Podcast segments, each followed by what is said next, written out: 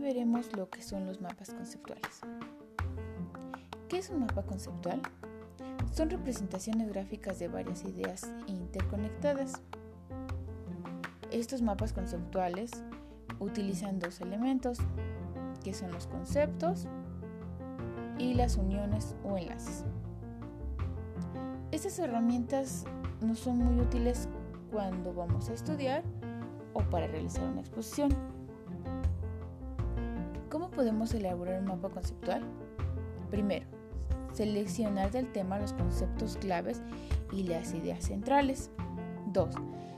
Ordenar visualmente los conceptos. 3. Se ordenarán los conceptos desde el más general al más específico. 4. Dibujar los conceptos.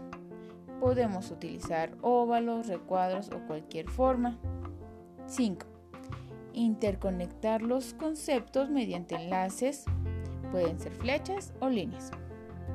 6. Comprobar el sentido de lo que hemos querido expresar. Si no es así, lo podemos rectificar. Es como podemos hacer un mapa conceptual.